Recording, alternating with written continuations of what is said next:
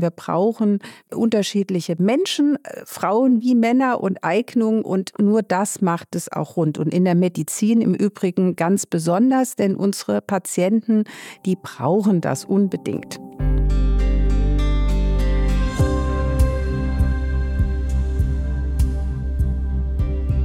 Ich denke mal, dass viele von euch die Zahlen kennen. Ich kenne sie auch, aber sie sind immer wieder gleich erschreckend, wenn man sie sich erneut vor Augen führt. Über die Hälfte der Hochschulabsolventinnen in Deutschland sind weiblich. Guckt man allerdings so diese Karriereleiter an den Hochschulen nach oben, dann kommen relativ wenig Frauen äh, ganz oben an. Nur ungefähr 28 Prozent der Professuren in Deutschland sind von Frauen besetzt. Jetzt ist die Frage, wie lässt sich das ändern? Wir haben heute eine Frau zu Gast, die, wie ich finde, eine beeindruckende Hochschulkarriere hingelegt hat.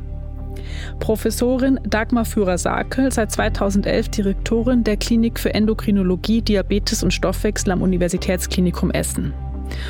Und sie guckt gemeinsam mit uns, mit mir und mit euch zurück auf ihren Karriereweg und hat unglaublich viele tolle Tipps für alle parat, die gerade am Anfang stehen. Wir freuen uns, dass ihr uns zuhört. Mein Name ist Julia Rotherbel, ich bin Chefredakteurin der Apothekenumschau. Frau Doktor, übernehmen Sie. Ein Podcast von Gesundheit hören und Apothekenumschau Pro. Frau Führer-Sakel, herzlich willkommen beim Podcast. Frau Doktor, übernehmen Sie. Schön, dass Sie da sind. Ja, äh, herzlichen Dank, Frau Rotherbel. Ich freue mich auch sehr auf unser Gespräch. Das ist großartig. Ich habe mir natürlich im Vorfeld Ihren Werdegang angeguckt und ein Sprung darin hat mich überrascht. Sie haben ähm, quasi einen wohnortnahen Studienort gewählt, um auch so Dinge wie musikalische Hobbys und so weiter pflegen zu können. Also haben ihre Komfortzone nicht so wirklich verlassen, um dann quasi ihre Komfortzone ständig zu verlassen. Wie kam es irgendwie zu diesem Wandel?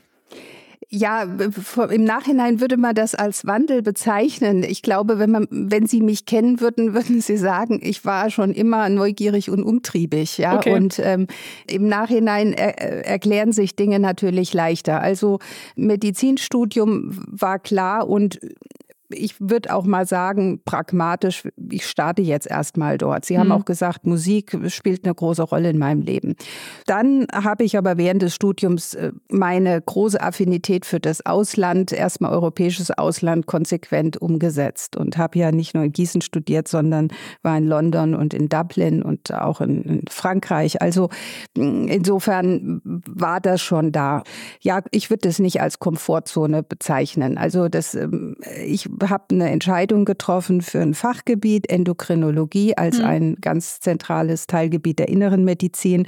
Und dann bin ich schlicht und ergreifend dahin gegangen, wo ich damals den Eindruck gewonnen habe, dass das die beste Stelle ist, um Endokrinologie in der inneren Medizin zu erlernen. Und so kam es dann praktisch zu dem Wechsel ans Universitätsklinikum Leipzig. Sie haben diese Entscheidungen alle aus sich selbst heraus getroffen, also quasi so ein bisschen intuitiv vielleicht auch. Jetzt, wenn man heutzutage sich unter anderem auch diesen Podcast anhört, dann wird eigentlich immer empfohlen, jungen Ärztinnen oder jungen Wissenschaftlerinnen, gehen Sie in Mentoring-Programme, lassen Sie sich beraten. Würden Sie das alles nochmal so machen? Würden Sie auch sagen, dass Sie diese intuitiven Entscheidungen jungen Frauen empfehlen würden? Oder würden Sie sagen, das hat für mich gepasst, aber die Regel ist, dass es anders besser funktioniert? Hm.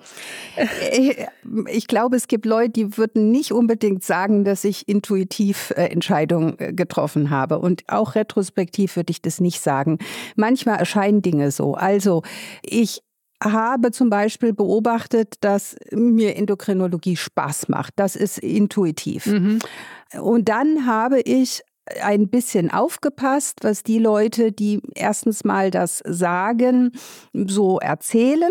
Und das Zweite ist, ich habe damals mit meinem Doktorvater, und das war in der Tat Verlassen der Komfortzone, äh, gesprochen. Und der war ziemlich überrascht, als ich ihm gesagt habe, mm -mm, ich bleibe nicht bei dem Fachgebiet, was mhm. du jetzt vertrittst. Und das war nicht intuitiv, sag ich mal. Und äh, dann habe ich gezielt Gespräche gesucht mit Personen, die mir zum Beispiel auch noch mal sagen können, wo ist Endokrinologie am besten. Mhm. Und ich will das jetzt nicht banalisieren, was es heute alles gibt. Ich würde sagen, wir haben heute aus den Erkenntnissen zu Recht ein nehmen Sie es mir nicht übel, rundrum Wohlfühlpaket äh, geschnürt für viele Menschen. Und das entbindet einen aber nicht davon, sich selbst auf den Weg zu machen. Und ich glaube, das ist eine absolute Grundvoraussetzung. Und es ist heute etwas leichter, weil die Informationen viel transparenter vielleicht kommuniziert werden. Mhm. Wann haben Sie denn eigentlich gewusst, was Ihr Karriereziel ist? Also äh, gibt es irgendeinen Zeitpunkt, irgendein Erlebnis, wo Sie wussten, okay, da will ich hin. Mein Ziel ist irgendwann eine Klinik zu verantworten zum Beispiel. Ich glaube, ich habe immer in bestimmten Schritten geplant. Äh, nein, geplant habe ich nicht, gedacht. Mhm. Und das ist auch ein Rat, äh, weil ich auch zurückblickend sagen würde, dass mir das sehr viel geholfen hat, Klippen äh, auch zu meistern und Schwierigkeiten. Und dann habe ich mir denke ich, anhand der Vorbilder, die ich gesehen habe, insbesondere während der äh, Promotionsphase in der klinischen Forschergruppe DFG gefördert, natürlich so ein bisschen, oder ich habe mitbekommen, wie ging das mit diesen Fachärzten dort, Oberarzt, das war das Allergrößte, ein Oberarzt zu sein an einem Universitäts, das ist wirklich so. Und das waren so, so, sozusagen Dinge, die ich im Kopf hatte. Und mir hat geholfen zu sagen, okay, das mache ich, dann will ich eine Promotion haben. Das mache ich, dann ist das Ziel Facharzt für innere Medizin. Dann kommt Facharzt für Endokrinologie, also nochmal eine Subspezialisierung. Dann äh, ist klar Universitätsklinikum Habilitation. Also das sind solche Meilensteine. Mhm. Und äh, das ähm, hat sich sozusagen ergeben, dass das Dinge sind, auf die ich persönlich hinarbeite. Ähm, weil Sie gerade von Vorbildern gesprochen haben, waren das Frauen, Männer, überwiegend Männer, überwiegend Frauen? Gemischt. Ähm, damals waren es überwiegend Männer. Mhm. Ganz klar, aber ich erinnere mich auch an eine Frau, die mir sehr ausgeschlafen schien. Ähm, und da habe ich auch mal so ein bisschen geguckt, wie die so ist. Und ähm, ja, mhm. und die Entscheidung, dass ich selbst Verantwortung übernehmen möchte, die kam vielleicht gegen Ende der Facharztphase. Und das ist interessant. Da hatte ich ein Gespräch mit einem mm, sehr verantwortungsvollen Klinikdirektor aus einer ganz anderen Einrichtung, ganz anderes Fachgebiet, nicht innere mhm. Medizin. Mhm. Und der hat mich abends irgendwo mal gefragt, was wollen Sie denn eigentlich mal machen? Ja, da, habe ich gesagt, naja, ich will mich jetzt habilitieren und dann will ich, also Oberärztin, so. Und dann hat er gesagt, ja, das ist ja schön und gut, aber was wollen Sie denn mal machen, richtig? Und der hat zu mir gesagt, Sie müssen sich eigentlich immer überlegen, was sozusagen nach dem, was Sie unmittelbar vor Augen haben, was Sie dann eigentlich machen wollen. Sie müssen eigentlich gedanklich einen Schritt weiter sein. Und mhm. eigentlich, wenn man auf so jemanden treffen kann, und solche Leute gibt es auch, ähm, das sind wichtige Elemente, würde ich mal sagen. Und äh, wie lange hat es gedauert, bis Sie dann eine Antwort hatten auf seine Frage? Ach so, naja, mir war das dann irgendwie schon klar. Und so mhm. richtig klar äh, wird es einem dann in dem Moment, wo man eigentlich das, was man sich vorgenommen hatte, erreicht hatte. Und ich habe in der Tat, das war jetzt ein Glücksfall, ich habe einen Facharzt für innere Medizin gemacht.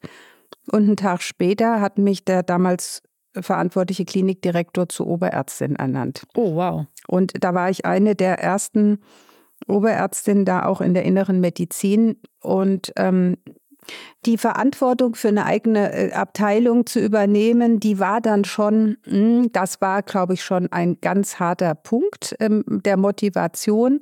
Und so ähm, ist es dann auch ja gekommen. Also da war ich Ende 30 und dann habe ich den Ruf nach Duisburg-Essen bekommen und dann hatte ich schon ein Kind und ein zweites Kind, was noch bei mir war als werdende Mutter. Okay. Und dann gab es schon Stimmen, na, das kannst du vergessen und das wird jetzt sowieso nichts und überhaupt und sei doch mal Mutter. Und dann habe ich gedacht, ihr spinnt alle. Ja, und es ist ja auch gut, ich bin ja jetzt seit zwölf Jahren hier in der Verantwortung und äh, habe hab die Klinik übernommen.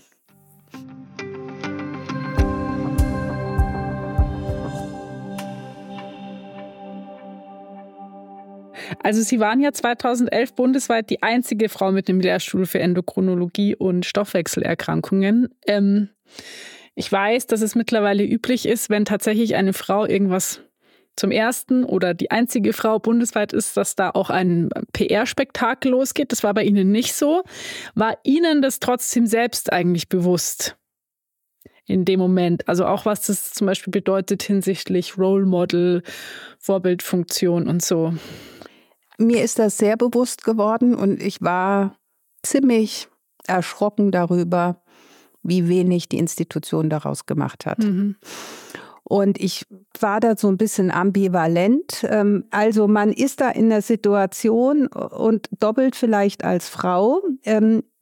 Dass man überlegen muss, ich kenne ja die alle hier gar nicht, ich muss mich ja auch erstmal etablieren, trete ich jetzt gleich hier auf im Sinne von, mir gehört hier die Welt und mache einen Riesenaufriss oder bin ich eher so ein bisschen dezent zurückhaltend?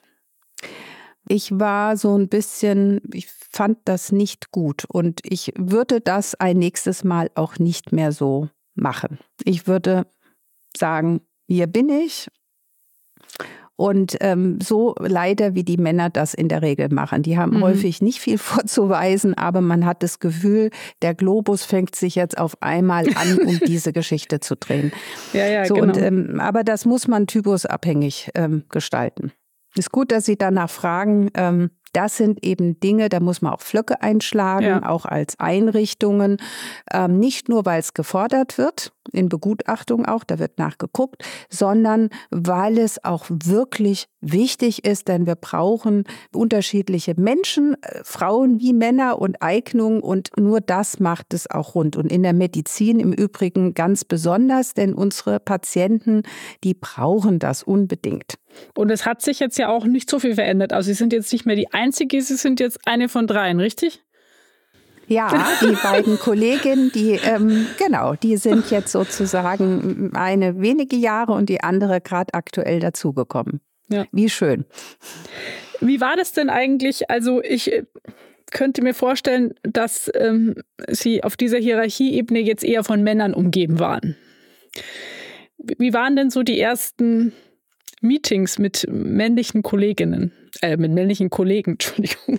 Ja, also eine Sache muss ich ja korrigieren. Ähm, das ist nicht Vergangenheit, das ist ja Präsenz, äh, sind. Okay. Schade, war eine Hoffnung. Es gibt Unterschiede im Verhalten. Ich bin keine Psychologin, aber das ist in vielen Büchern ja auch beschrieben dass äh, vielleicht Männer in Runden ähm, eher dazu neigen, erstmal grundsätzlich ihre Themen und sich selbst äh, zu propagieren. Also jetzt zum Beispiel eine Abteilung und erstmal zu sagen, wie groß, wie wichtig sie sind, während Frauen aus meiner Wahrnehmung eher problem- und lösungsorientiert eigentlich hineingehen. Das andere ist, äh, dass es sehr geschickt äh, funktioniert, nach wie vor Frauen auszubremsen bei Berufungsverfahren. Ähm, das ist, ähm, ich würde mal sagen, zumindest in der Medizin ist das ähm, ein großes Thema aus meiner Sicht. bei, den, bei den Berufungsverfahren. Also das kommt auch in dem Podcast immer wieder. Ich habe es jetzt als Nichtwissenschaftlerin noch nicht so richtig begriffen, an welchen Punkten und mit welchen Mitteln Frauen in diesem Berufungsverfahren eigentlich rausfliegen. Manchmal wird gesagt, es bewerben sich ohnehin gar nicht so viele. So, das ist immer ein Argument. Das, ich kann das ja nicht beurteilen. Was ist denn Ihre Sicht? An welchem Punkt scheitern die Frauen? Schon allein daran, dass sich zu wenig bewerben? Oh, äh, äh, äh komplex. Und mhm. ich glaube, man muss das auch systematisch aufarbeiten. Und die Zahlen, wenn es die denn gibt, kenne ich nicht. Die bräuchte man aber, mhm. um von Emotionalität äh, da wegzukommen. Ich glaube, das hilft auch nicht. Ja. Erstens mal ist die Geschlechterproporz in bestimmten Fachgebieten einfach so, wie sie ist. Und dann kann es sein, dass das auch Bewerbungsunterschiede auf das Geschlecht bezogen erklärt. Zweitens, sind vielleicht manche Frauen auch ein bisschen intelligenter, sage ich jetzt mal bewusst intelligent und sagen, warum soll ich mir den Blödsinn eigentlich antun? Mhm. Der Punkt, an dem ich ansetze, ist, die Zusammensetzung der Berufungskommission, mhm. Äh, die entscheidet über echt viel. Und da sind wir bei einem echten Dilemma, ähm, dass wir natürlich sagen, wir wollen da einen Gender-Proporz auch haben und da wird auch nachgeguckt. Und dann werden die wenigen Frauen, die es gibt in den Fakultäten, überproportional belastet. Ja, mhm. und die übernehmen auch gerne dann mal, oder man sagt ihnen, sie können doch mal den Vorsitz übernehmen. Derjenige muss dann auch das ganze Protokoll schreiben. Ja, okay. Also sie haben eine Riesenarbeit auf dem Berg. Irgendwann sagt man dann, nee, also ich habe andere Dinge zu tun. So, dann ist man da schon wieder raus. Aber ein Punkt ist für mich klar, dass es eine stärkere Förderung braucht von Frauen, die sich in Gremien engagieren. Und zwar eine echte Förderung. Äh, da muss richtig viel Geld reingegeben werden, finde ich, um da was zu ändern. Die DFG hat angefangen, das zu machen, Vorbildfunktion. Sie hat Sprecherinnen von Verbünden gesagt, sie bekommen ein extra Sprecherinnenbudget, also da, wo okay. es weniger Frauen gibt. Und ich finde, man muss auch einen Hebel finden für Universitäten oder Universitätskliniker, aber eigentlich sind das ja die Fakultäten, dass sie gezielt Frauen berufen müssen. Eine Quote. Und dieser Hebel, der ist vielleicht noch optimierbar. Hm. So, und jetzt kommt noch eine Sache, die ist mir, glaube ich, in dem Gespräch noch wichtig. Ich glaube, was wir Frauen, die wir, wenn man so von außen drauf äh, schaut, sagt, wir haben jetzt eine Vorbildfunktion, nicht mögen, ist, dass man sagt, sie sind in der Position, weil sie eine Frau sind. Das ist mir übrigens in einem Berufungsverfahren mal passiert. Begrüßung oh, okay. des Vorsitzenden ah, es ist ja schön, äh, wir wollten ja Sie auch mal hier als Frau haben. Ich hätte mich eigentlich auf dem Absatz umgedreht und wäre am liebsten gegangen. In einer anderen Situation hätte ich das auch getan. Mhm. Ähm, das ist nicht gut. Frauen, und das gilt für Frauen wie für Männer, müssen sich durchsetzen. Bewerber müssen sich durchsetzen aufgrund der Qualität und nicht, weil sie jetzt so oder so sind. Das scheint jetzt ein Widerspruch zu dem, was hm. ich eben gerade gesagt habe, aber ich glaube, das ist uns allen ganz ernst. Qualität comes first und dann das andere. Aber so, Punkt. Ja, ähm, weil Sie gerade noch mal auf die Studierendenzahlen gekommen sind. Also ich habe mir die Zahlen jetzt noch mal angeguckt. Es gibt eine Statistik von 2021 dass tatsächlich über die Hälfte der AbsolventInnen an Hochschulen weiblich sind. Aber dann, wenn man halt weitergeht, wird es immer weniger. Also wenn man sich dann die Habilitationen anschaut, sind es nur noch 34 Prozent mhm. und die Professuren sind dann 27 Prozent. Mhm. Warum mhm. steigen Frauen irgendwann aus dieser Hochschulkarriere eigentlich aus?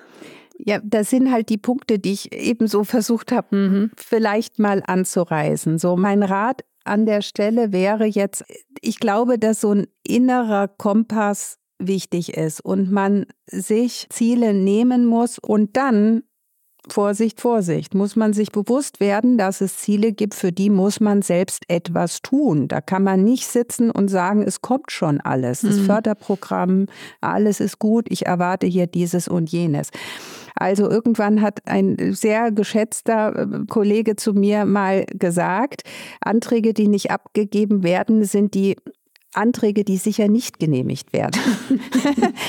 das ist wahr. Also man muss da was für tun, aber da hilft es einem, auch egal wie ich mich gerade fühle, ähm, ob mich mein Chef wertschätzt oder nicht, was will ich? Ja, und äh, wenn ich das erreichen will, dann halte ich das jetzt auch zwei Jahre durch oder drei Jahre. Dann ist das mein Ziel. Mhm. Und äh, jetzt auf Ihre Frage mit den Frauen, mit den Abbrüchen bezogen.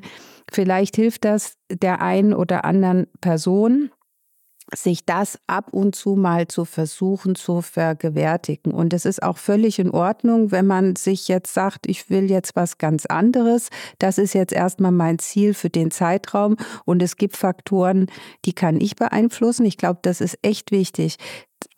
Die kann ich beeinflussen. Und dann gibt es andere Faktoren, beruflich anderer Art, die kann man sowieso nicht beeinflussen. Und da muss man dann auch manchmal drüber nachdenken, ist das beruflich, äh, privat das richtige Umfeld für das, was ich mir eigentlich vorgenommen habe. Und da wird es dann ein bisschen schwierig im Sinne von, wenn man feststellt, das ist nicht gut, dann muss man sich aus einer Komfortzone, das meine ich jetzt wirklich mit Komfortzone, hinaus verabschieden.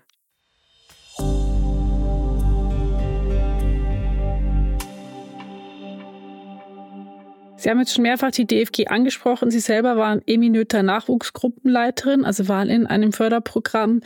Was hat Ihnen das gebracht für Ihre Laufbahn? Ja, das war ganz toll. Die DFG ist sowieso, muss ich sagen, toll Vorreiter für ganz viele Dinge. Also das Eminöter-Programm wurde ja vor über 20 Jahren, ja, gerade knapp eingeführt und erlaubt einem eine eigene Nachwuchsgruppe zu leiten. Mhm. Und es gibt einem die eigene Stelle. Ja, also ich war selbst finanziert. Das habe ich zu dem Zeitpunkt gar nicht so in der vollen Tiefe realisiert. ja. Ähm, aber das ging allen anderen auch so, die da waren. So, und das erlaubt einem Freiheiten. Und das ist großartig, ja. Ich konnte eine eigene Arbeitsgruppe führen. Ich musste dann auch Verantwortung übernehmen. Also so richtig, wen stelle ich ein, die aussuchen, ob die geeignet sind, entscheiden oder auch nicht. Okay. Und das sind solche Erfahrungen, wenn man später jetzt Klinikdirektorin ist und so weiter, dann sind das Dinge, das ist wichtig, dass man solche Erfahrungen gemacht hat. Hm. Sie sind ja auch heute noch in der DFG engagiert. Die DFG hat auch Chancengleichheit in ihrer Satzung verankert. Trotzdem ist es natürlich so, wenn man sich die Zahlen anschaut, wie viele Frauen beantragen, wie viele Männer beantragen und so, ähm, hat sich das, was in der Satzung verankert ist, noch nicht so wirklich in die Realität umsetzen lassen. Was würden Sie sagen, was kann man da noch tun, um noch mehr Frauen für die Wissenschaft zu begeistern, sagen wir es mal so? Es hängt viel von den Führungsköpfen ab.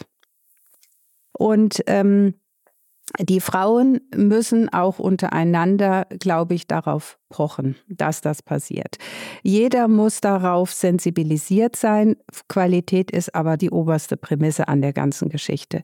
Wir müssen systematisch encouragen, ermuntern, ermutigen, aber das gilt auch für die Männer. Wir haben eine Verantwortung für die junge Generation.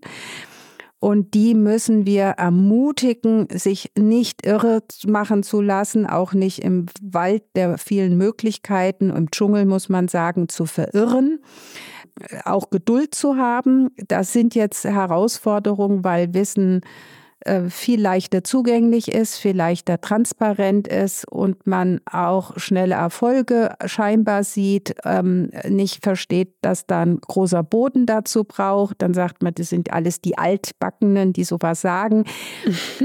da haben wir alle eine große Verantwortung und wie gesagt, Frauen wie Männer. Ich glaube, dem ist nichts hinzuzufügen und würde tatsächlich sagen, wir haben alles besprochen, was zumindest ich gerne besprechen würde. Frage ist, ob Sie noch gerne was mit mir besprechen würden, was ich noch nicht angesprochen habe. Dann können wir das jetzt nachholen. Vielleicht kann man nur sagen, wir sind in Deutschland ja nicht alleine mit dem Thema. Immer hilft auch der Blick ins Ausland. Also wegbewegen aus dem deutschen System. Bitte, bitte, bitte tun Sie das. Es ist total gut, mal wo zu sein, wo die Dinge anders sind. Die Frage, warum machten ihr das eigentlich so? Wir machen das ganz anders und bei uns sind die Ergebnisse mindestens genauso gut, ist mir auch untergekommen. Da habe ich gedacht, boah, ähm, das kriegt man nicht mit, wenn man immer in diesem einen System ist. Und für die, die mal gucken wollen, ähm, es gibt einen Film, der heißt Picture Scientist. Da geht es um Frauen in der Wissenschaft aus den USA. Das ist ein Film, da würde ich sagen, da gibt es ganze Teile, Die finde ich sehr merkwürdig und sowas habe ich zum Glück nie erleben und beobachten mhm. müssen, aber offenbar gibt es dies. Aber entscheidend aus dem Film, ganz kurz, ist, an den Leading Universities, also führende Universitäten in den USA, haben Frauen festgestellt, dass ihre Laborräume kleiner waren als die der Männer und haben tatsächlich ausgemessen, wie das ist. Oh und Gott. dann haben sie alle gemerkt, wir haben ja alle das gleiche Problem. Dann mhm. haben sie mhm. sich auf den Weg gemacht, das dem Dekan vorgestellt. Und sie hatten das Glück, auf einen Verantwortlichen zu treffen, der sie ernst genommen hat. Und dann hat sich etwas geändert. Und ich wollte nur sagen, es ist ein Prozess. Man muss nicht Haare auf den Zähnen haben, aber man, es hilft, außen vorzugehen und mal zu gucken und die Welt mal aus einer anderen Perspektive zu sehen. Und das ist ein Privileg, wenn man das darf. Und da bitte nicht auf Zeiten gucken, sondern ein bisschen mutig sein. Wenn man gesund ist, hat man lange Zeit, um Dinge auch hinzubekommen. Man sollte seine Komfortzone verlassen. Exakt. Und neugierig bleiben. Frau Führer-Sackl, es hat mir sehr viel Spaß gemacht. Vielen Dank, dass Sie unsere Gästin waren. Ja, herzlichen Dank von meiner Seite. Tschüss.